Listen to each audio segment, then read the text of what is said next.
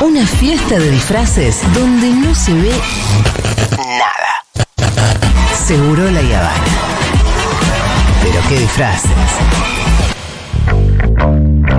Un cuentito que se escribe hace 10 años. Hoy es lunes 4 de julio, Día del Médico Rural. Un día como hoy, pero de 1776 se firmó la independencia de Estados Unidos y nació Futurock. Pasaron dos minutos de las 13 y se levanta el telón de Segurola y Habana, la reputa madre que la remil parió. Bienvenidos al show. Seguro la Habana. Futurock FM.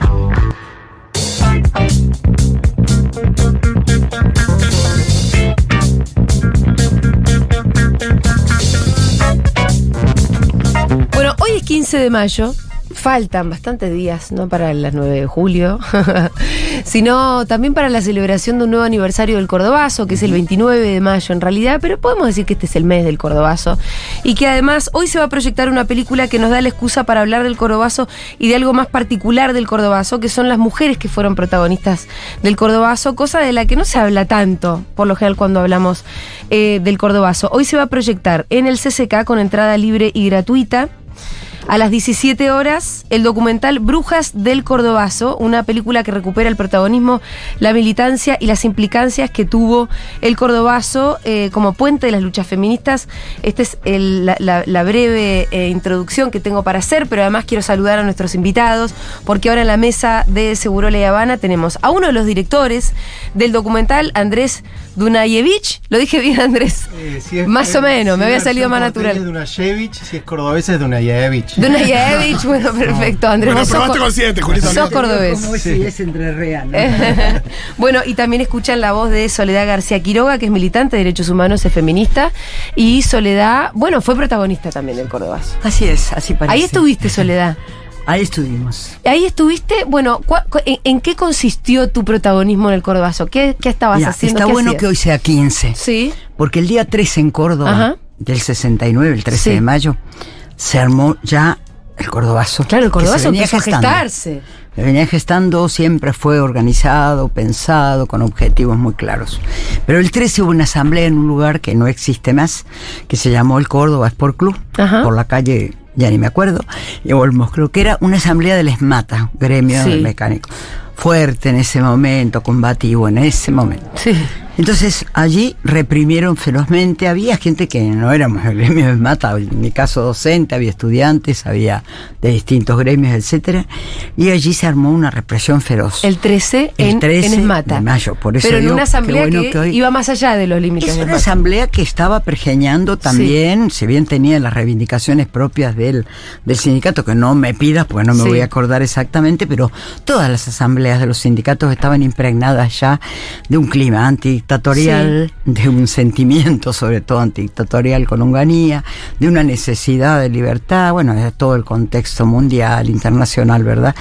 Pero fundamentalmente había como una necesidad de, de concluir, por decir así, o abrir en, en días que tuvieron que ver con el 29 y 30, donde Claro. ya cuajó la idea del cordobazo. Por eso digo que el 13 fue significativo, otras tomas estudiantiles del barrio Clínicas, que es un barrio muy icónico de Sí. Córdoba, es Alberdi, pero a pocas cuadras del centro, pero un barrio que era de estudiantes en esa época. Porque ¿no? además recordemos el Cordobazo también se recuerda como una gran alianza entre el movimiento obrero Bueno, y el lo movimiento que- estudiantil, ¿no? Exactamente, es lo que iba a marcar, que fue quizás también un icono en el sentido de confluir fuertemente obreros y estudiantes, obreras, obreros, Sí. trabajadores y estudiantes, que no había tanta, mm, eh, tanta movida, digamos, conjunta. Había habido pequeñas marchas o sumábamos, los trabajadores sumábamos a algunos estudiantes Sí. en las marchas y sobre todo en algunos sindicatos, pero que después fuera una movida tan fuerte, lo que le llamaron la revuelta o la sonada o la participación popular a tope, no, no, no existía. Entonces, en ese sentido fue muy fuerte, sobre todo el 29 de mayo. Claro. El Cordobazo fue 29 y 30 de Sí, sí. mayo, en realidad. Y por eso marco lo del 13 y otras datas, porque, porque bueno, porque fueron importantes para esa conclusión, para ese momento. Y hablando de la gestación, ¿cómo fueron esos días entre el 13 y el 29? ¿Cómo, cómo se organizó? Mira, Fito, ¿cómo te va? Yo, la verdad, que si te dijera Así totalmente, sí, tal día pasó esto, al otro día. Bueno, contá desde Había tu movilización en nuestro gremio, inquietud, yo soy Sí. de gremio docente, he sido siempre en ese momento. ¿Docente vos eras en secundaria la- eh, o- profesora, sí, de Sí. letras, y militaba ya en el sindicato hace unos años, no tanto, María dos y pico, pero estábamos participando casi en la conducción de la delegación capital, que era el fuerte de la UEPC, por supuesto después adherimos, no, sino que formamos parte de la CETERA, etcétera. Y bueno, y después había movidas, había otras asambleas de Esmata, de Luz y Fuerza, de gremio de la, de la UOM, de estudiantes permanentemente, Además, ollas populares. Claro, por eso te contesto muy en general, pero Mm. sí, sí. particularizando con las distintas movidas. Eh, bueno, yendo a lo que nos convoca, además, eh, si uno piensa en el Cordobazo, obviamente, y vos recién trajiste a colación el gremio de Luz y Fuerza, te viene Tosco a la cabeza, e incluso te viene el Negro Atilio, que era de, de la UTA, que fue también muy fundamental que se declarara esa huelga de transporte. Hay una historia muy linda que está ahí en el, en el documental. Eh, Y voy a te nombrar a un se- dirigente, sí. hombre más, eh, Roberto Campbell, de Viajantes. Viajantes era un gremio chiquito, en apariencia poco importante, como los gremios chicos Sí. y Viajantes, que nunca están estables en ningún lado. Sin embargo, Roberto Campbell era un tipo, porque había peronismo, izquierda, socialismo, y era un todo. socialista de los buenos, ¿no? Sí. Y muy combativo. Y realmente hubo una, primero que nosotros adherimos un montón de gremios y de personas a la CGT de los argentinos, a Raimundo Ongaro. Ustedes saben Claro. que Raimundo Ongaro fue para el Cordobazo, Sí, iba y no pudo llegar, no lo dejaron Ah, llegar. estaba yendo y no Lo fue. detienen. No, lo detienen, lo detienen. ¿Lo detienen en el camino? Claro, lo detienen, no me acuerdo si al salir de, de Aeroparque o al llegar a Córdoba, eso habría que, ustedes pueden investigar. Eh, Ongaro era gráfico. Un gremio gráfico, claro, el secretario Eh, general. ¿A qué venía? Yo decía, la- la- en la foto está Tosco, eh, bueno, los dirigentes que decíamos, algunos que más renombrados, otros menos. Sí. Pero es verdad que si uno mira bien la foto y hace un zoom in en la foto, que es un, un ejercicio que hace el documental, hay mujeres ahí. Bueno, Con, sus, taqui- con sus taquitos y sus polleras también, porque la época este, las trabajadoras iban a la fábrica también en, pollera y las profes y las, Sí, las las docentes también en falda. ¿no? Habíamos luchado en el 67 Sí. para conseguir Que te dejaran usar pantalones. pantalón. Sí, fue una lucha al revés, para usar pantalones. Sí. Y la logramos. Entonces en ahí, y a partir de ese ejercicio, y te quiero eh, preguntar a vos, Andrés, es que, bueno, empieza a surgir la, la pregunta de ¿y qué, quiénes eran estas mujeres? Sí. ¿Y qué protagonismo tuvieron en el Córdoba? Bueno, eso también es, es como un dispositivo narrativo, Sí. la búsqueda de esas mujeres. No sé si les ha pasado alguna vez de ver una foto de, Mm. con- de la secundaria, la primaria. ¿Y qué será de la vida Y de este, tal? claro. Y ahí empieza la película. Cuando hay un misterio en una foto. Sí. Claro, y es un poco, bueno, vamos a, a jugar con eso, con un libro que ya existía, que es el de Viviane Fulchieri. Eh, Andrés, acércate un poquitito al mic Sí, y te pido que golpes poquito la mesa que retumba bastante. Sí, eh, entonces como les contaba que Sí. había una foto y un enigma, o, o- y entonces ahí teníamos el dispositivo narrativo para empezar Mm. a, a buscar a estas mujeres con, con esta premisa, ¿qué será de la vida de? Y a mí me gusta mucho, me gustó de la película no solo quedarnos con, con los testimonios, sino indagar un poquito más con qué tiene que ver con el hoy. Sí. Estas mujeres, cómo esa lucha, esa militancia. ¿Cómo siguió la militancia y qué andan hoy? Exacto, porque si no iba a ser como un documental histórico que está muy bien y ya hay muchas cosas del Cordobazo, pero si no nos permitíamos eh, tejer un puente, establecer un puente entre esa militancia y esas mujeres soñadoras, Sí. soñadoras que, que creían en que el mundo se podía cambiar y hoy ya no se puede cambiar, ya está todo dado o sí se puede cambiar. Entonces, ¿y cuál es el puente con el feminismo hoy? Y entonces nos pareció interesante eh, indagar y conocerlas. Y, y quiero contar una anécdota pequeña, pero habla un poco de estas brujas y después les cuento por qué brujas. Sí. Pero cuando antes de, a- de empezar el documental dije, bueno, yo primero las quiero conocer antes de ir con una cámara, conocerlas a, a las mujeres, sus vidas, eh, cómo son, como para no caerle con una cámara y ya viste que están violentos por ahí, cae, habla. Y sí, sí, sí. Seguro que nos iba a intimidar. No, y No te veo muy intimidable a vos, Soledad, ¿eh? Pero, pero bueno, ahí me acuerdo que me recibiste en tu casa y dije, che, un, whisky, un whiskycito querés. Ajá, al toque. Al toque. Y no, y, y para ser educado, viste, no te Y no quise- era de noche. Y no te quise- ¿Sabes que no, estaba por preguntar qué hora era y dije no me voy a poner tanto Fuiste la gorra? discreta, Y Julieta. era las 3 de la tarde, supongo. O no? Eh, sí, por el tres Bueno, y medio, uno. se puso linda la charla y dije, Sí. bueno, vamos con el segundo. Rita Cortés te diría que no hay horario para tomar algún No hay horario. Sí, no hay por qué andar poniéndole Y horario. Además, mate y whisky, porque Ah, también bueno. combinan. En esa cosa sí, qué combinación rara, amargo la cosa. y, y ahí empezamos a charlar y hubo cosas que me emocionaron mucho. Es Sí. más, creo que de hecho Moqueó prendí, bastante, moqueó bastante. Ah, prendí la cámara ahí mismo, Ah, cosa que no suelo Ah, entonces la llevaste. No, la tenías no, escondida, pero la llevaste. No fue tramposito, no fue Es decir, porque dijo, no. tengo una pequeña cámara, pero bueno, hoy he venido a charlar. Sí, después fue un Eh, inconveniente porque después se, se nos tiñó el pelo. Ah, el ah, por eso tiene, yo te, te iba a decir, hay una Eh, parte que tenés pelo blanco y después también tenés. Eh, No es bueno, tintura, es orgánico. Pásame el dato después. Por tema- eso tenés do- do- Exacto. dos soledades. Y, pero lo que decía era tan profundo, tan iba, digamos, Sí. ¿qué pasó con esos sueños? Creo que decís, ¿qué con la revolución que no hicimos? Sí. Claro. Eso está hacia el final del documental. Sí, Exacto, lo ponen Exacto. al final. Sí. Pero a mí lo que me pareció interesante, este tío joven, cineasta, Sí. que yo lo había oído solo nombrar, después me acordé que había visto cosas de él, pero, en el momento no, un apellido sonoro. Y digo, este tío que te va a preguntar, porque el libro es muy lineal y nosotros enseguida coincidimos que no queríamos hacer una Estamos peli lineal. hablando del libro en el que un poco se inspiran los directores, que es El Cordobazo de las Mujeres de Viviana Fulquieri, ¿no? sí. También quiero mencionar a Luciana Sí. Dadone, que es la codirectora. Claro.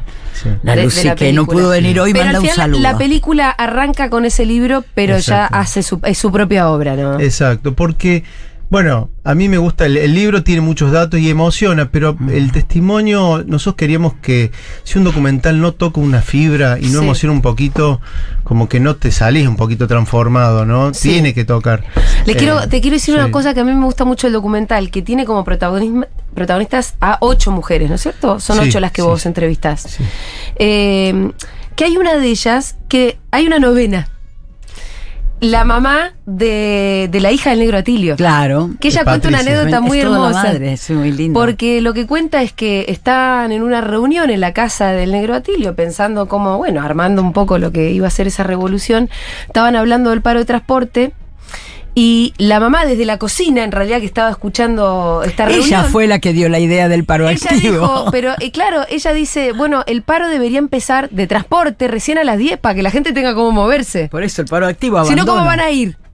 Eh, claro, paro activo, ¿no? Que van, pero después se abandona el lugar de trabajo. Esto demuestra un lugar común, que detrás de todo dirigente o cada hombre hay una hermosa mujer. Bueno, sí, y más viva todavía para pensar en la cuestión cotidiana. Sí, sí. Porque vos podés estar pensando en la Exacto. revolución y después no sé qué.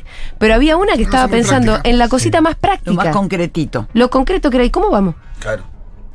Y ahí es que interfiere en, en la- en esta decisión que terminó siendo, me imagino que bastante fundamental para el Cordobazo, la de que el, que el paro de transporte arrancara a las 10. Sí.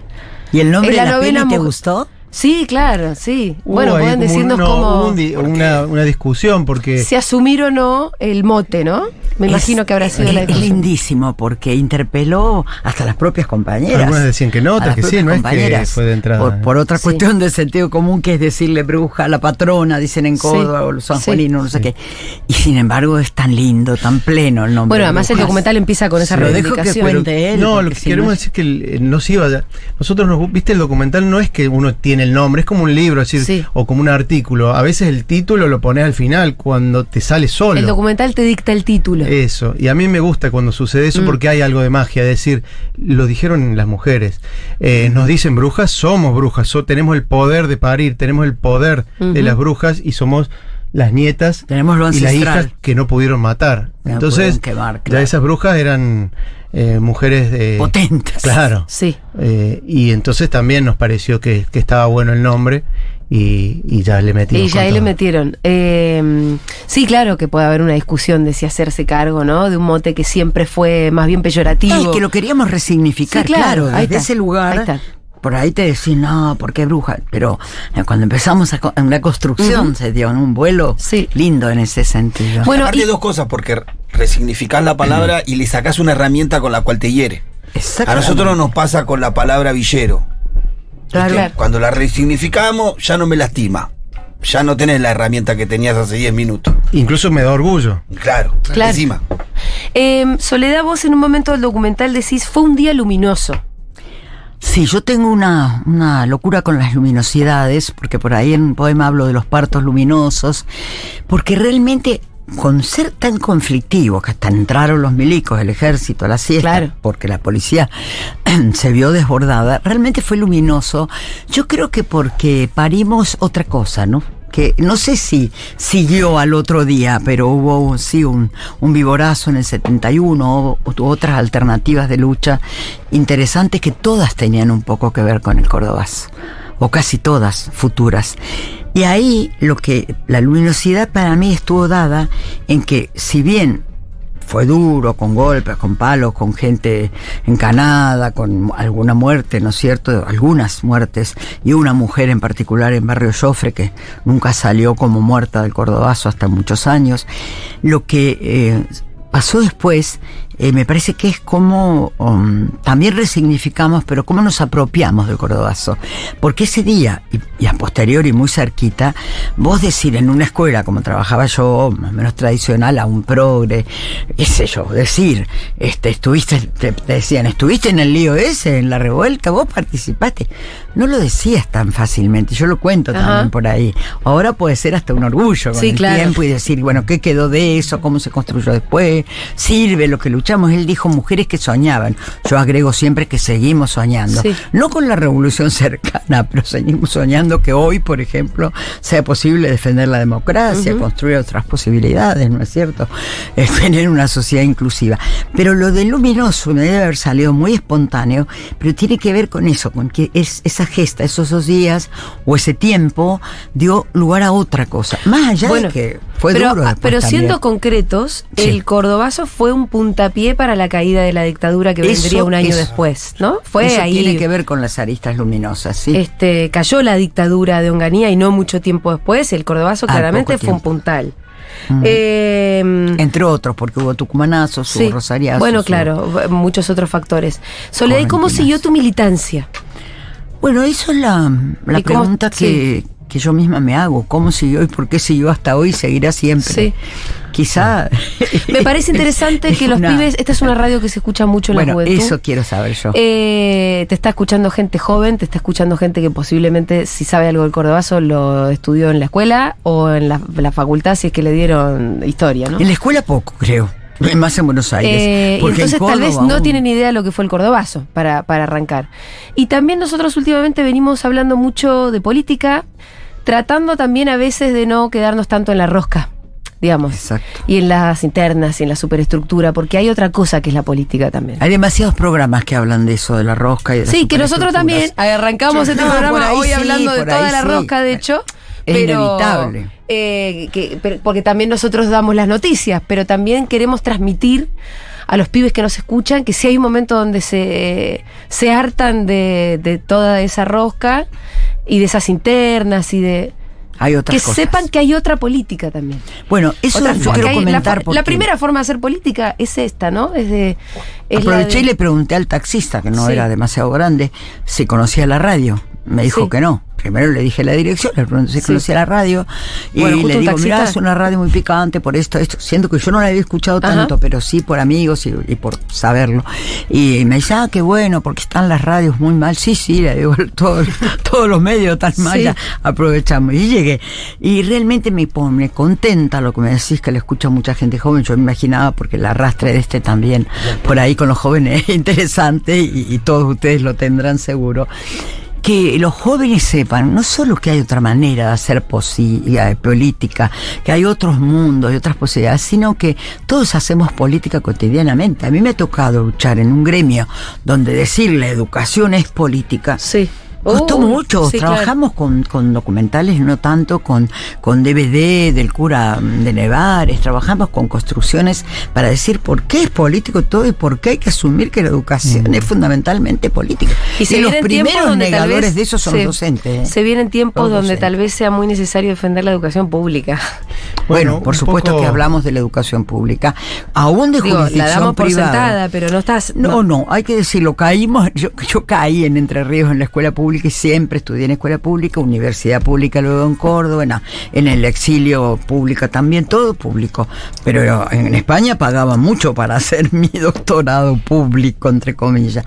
Hay que saber que la educación pública cuesta y que cuesta también apropiarnos del concepto, de la idea y de que los chicos entiendan la gran diferencia que hay entre las élites y la posibilidad de abrir algo público y tener la vida de lo público todos los días hasta un parque, ¿no? No sé si ibas a eso. No, no, no, sí, sí, sí. Este. Puedo agregar una cosa que. Dale.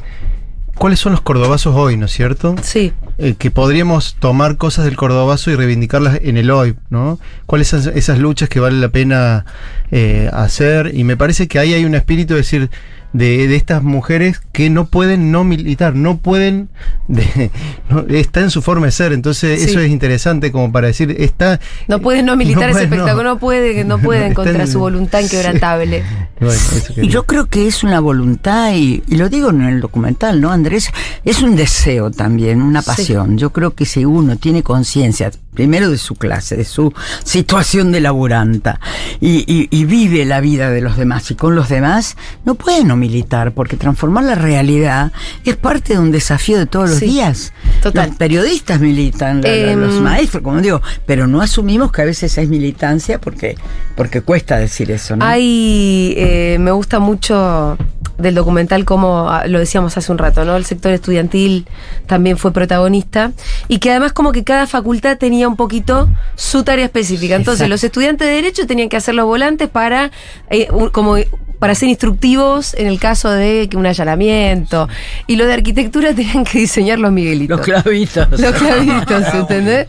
O, por ejemplo, esta idea de que la- los caballos de la policía no pueden no pueden avanzar si vos tirás bolitas. Bueno, las maestras lo único La bolita que nos, tenés que tirar. Lo único que nos animábamos desde el gremio docente, ni siquiera Sí. armar una molotov, era tirar las bolitas, porque además lo aprendimos en el 66. Hay que comprar bolitas, resbalaban, chicos. Resbalaban y caían. Resbalaban y caían los caballos. Sí.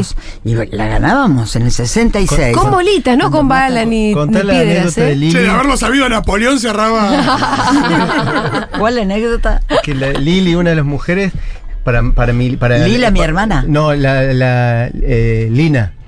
Ah, la Lina. Dice que, que ese día se empilchó. Lina iba- Berna. Iba La- con, Lina con- Berna. con tacos. Sí. Entonces la policía, ella era la que tiraba las bolitas. Sí. Y la policía se le acercó y dijo, che, ojo que. Tenga cuidado, se señora. tenga cuidado, se va a Como la ella, de la taco fileto y, y toda arregladita, trajecito, y era Sí. obrera de Ilaza que andaban con guardapolvos verdes. Y a propósito, ella caminaba y miraba vidrieras. Entonces el cana le dice que tenga cuidado. Sí.